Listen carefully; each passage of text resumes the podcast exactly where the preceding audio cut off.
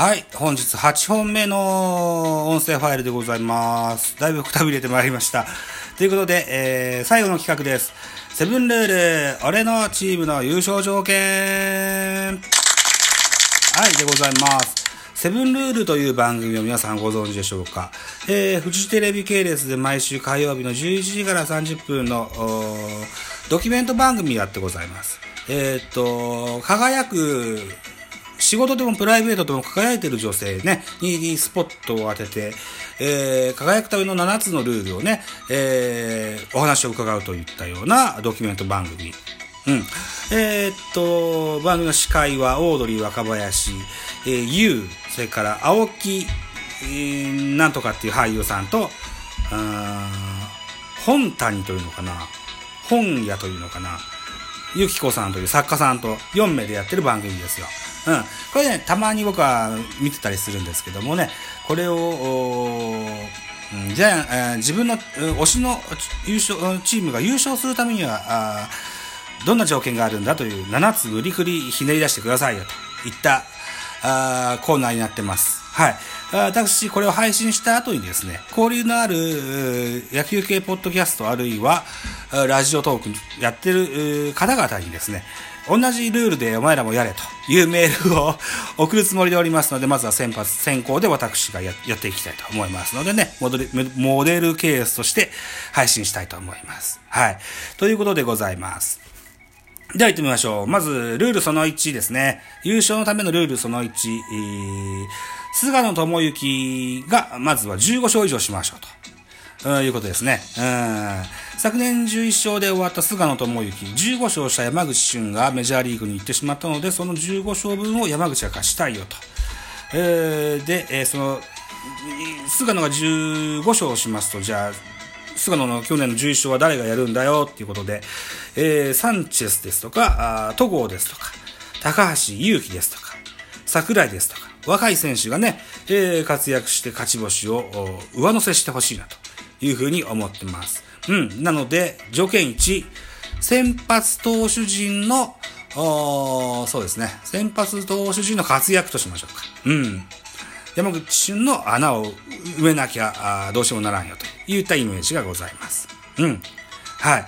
で、これと同じようなことなんですけども、2年目、19歳統合の2桁勝利。ここはけ、あのー欲しいところでございます。うん。次世代のエースです。うん。まだまだ細身の体つきだし、えー、アーム投げということもあって、怪我がね、とっても心配ではありますけれども、次世代エースとしてね、戸郷翔征選手、あの、二桁勝利を期待したいなというふうに思います。1年目の彼で、え去年もお一軍で数試合投げてました。えーえークライマックスシリーズも日本シリーズでも投げた戸郷選手。えー期待の大きさが伺えると思います。この戸郷の活躍はジャイアンツの優勝には必須だと思ってます。はい。続いていきましょう。ルール3でございます。中川幸太、デラロサが安泰ということですね。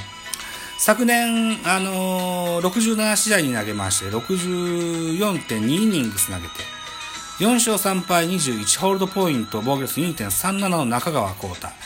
ほぼほぼプロ1年目、えっ、と、1軍で、えーの貢献度としては1年目。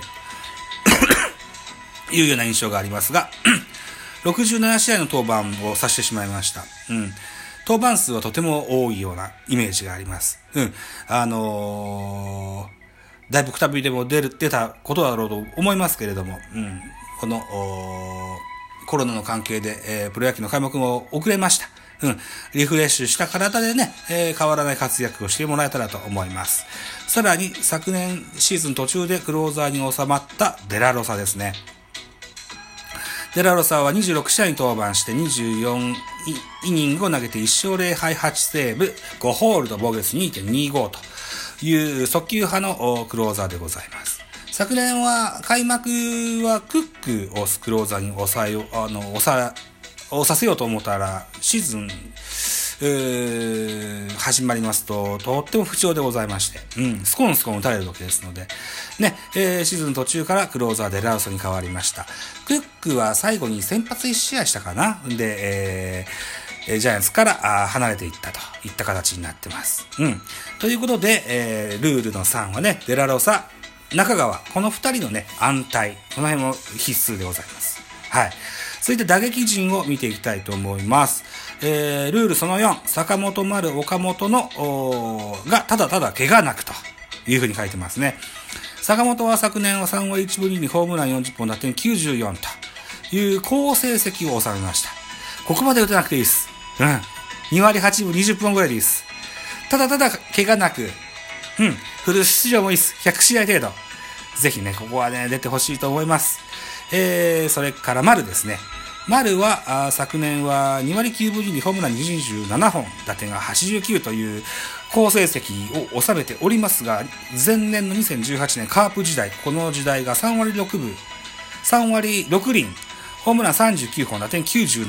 その前年2017年は3割8厘、ホームラン23本、打点92という成績に比べますと、まあ、若干落ちたかなといった印象もありますが、今シーズンはこのカープの絶好調の時代に、えー、恩師でおりました石井拓郎がジャイアンツのコーチとして入団しておりますので、えー、さらなる丸の活躍は期待できるのかなというふうに思います。シーズンの後半には、ノールックツイスト打法なる打法も披露した丸選手。6月19日の開幕以降からも大活躍でいていただけたなと。3割2分、ホームラン30本、打点100。ぐらいは数、打ってくれるといいのかなというふうに思います。あと、岡本選手ですね。昨年は2割6分6厘、ホームラン30本という数字になりました。その前の年の2018年は3割30本、100打点を達成した岡本選手ですが、2019年はね、ややこう、不審に落ちいってしまったわけですけれども、シーズン途中から臨時コーチでクロバティが来てくれましてね、そこでね、あのー、センターから右方向へ強く意識した打撃を、打撃を、打球方向を意識しなさいといった指導が花開いてですよ。うん打率も2割3分ぐらいしかなかったやつが2割6分まで上がってきました。ホームランも出始めて30本に乗せることができました。このクロマティも開幕から日本にいるというふうに聞いてますので、岡本の活躍には欠かせないツールかななんていうふうに思ってます。はい。今シーズンの岡本は、あ2割8分40本いきましょうよというふうに思ってます。続いていきましょう。えー、5点目ですね。えー、パーラーの期待。パーラーへの期待ですね。うん。パーラーはね、マギーぐらい打ってくれたらそれでいいと思ってます。うん。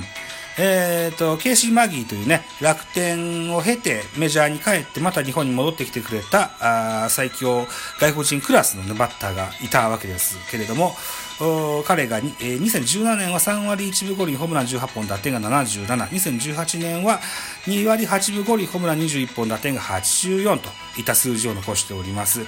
これぐらいパーラが打ってくれたらいいかなというふうに思ってます。3割20本だな、うん、ぐらい打ってくれたらいいかなと思ってます。えー、それから、6番目のルールですね。うん。吉川直樹が100試合出場ですよ。うん。昨年は開幕からセカンド守って1番セカンドで出てた吉川直樹ですけれども、十数試合でね、怪我をして、世界一度も一軍に上がることなくシーズンを終えてしまいましたが、今年はなんとか100試合出てほしい。セカンドとして100試合。2割9分13本、盗塁が20ぐらい。それぐらい打ってくれると助かるかなというふうに思ってます。うん。坂本と吉川、100試合ずつで打ってくれるとこれは助かるなというふうに思ってます。はい。えー、最後に7つ目のルールです。ね、えー、コーチ陣ね、気負わずと、昨年と同じようにといったとこですね。うん。昨年は、元木守備走塁と、打撃だったっけ？守備走塁だったよな。その元木がヘッドコーチに上がってます。それから宮本ピッチングコーチも宮と、えー、投手総合コーチに上がってますと。格上げをされてますけれども、気負わずね、いつも通りやってくれたらいいと思います。さらにさっきも言いました、丸の時に言いましたけども、石井拓郎が入ってますのでね。うん。石井選手、石井コーチ、あのー、広島でも名伯楽として活躍したおなじみのコーチでございますので、ジャイアンツでもしっかりやってくれたらいいかなというふうに思ってます。うん、これがジャイアンツがセリーグを制覇するための7つのルールとなっております。えー、だから1、先発陣の奮起、2、戸郷の活躍、3、中川、デラロサが安泰、4、えー、メインの打線、坂本丸岡本がただただ怪我なく、5、パーラーが期待通りに、吉川、6、吉川直樹が100試合出場、7、コーチ陣が気負わずにと。いったとこができたらいいかなと思ってます。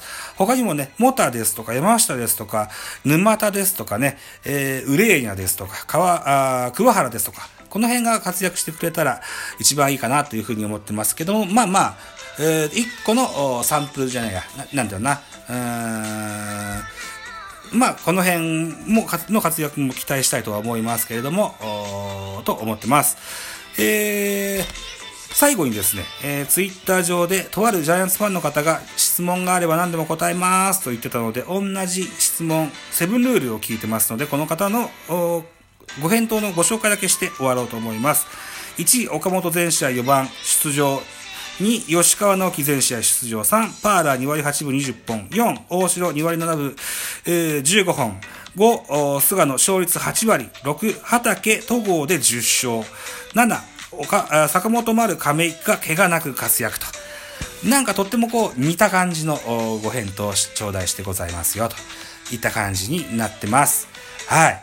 でね、このセブンルール、えー、さっきも言いました、野球系のラジオをやってらっしゃる皆さんに同じ文言で、えー、メールをリクエストしてみたいと思いますので、えー、どういった反応が返ってくるでしょうか。とっても楽しみでございますと。いうことで本日ラジオトーク全部で8本かな。めっちゃ喋りましたね。あ途中で子供の乱入とかもありましたが、なんとかこなしてみせました。8時からは400キャストに呼ばれておりますので、ここでもまあ喋って、本日の喋りを収めと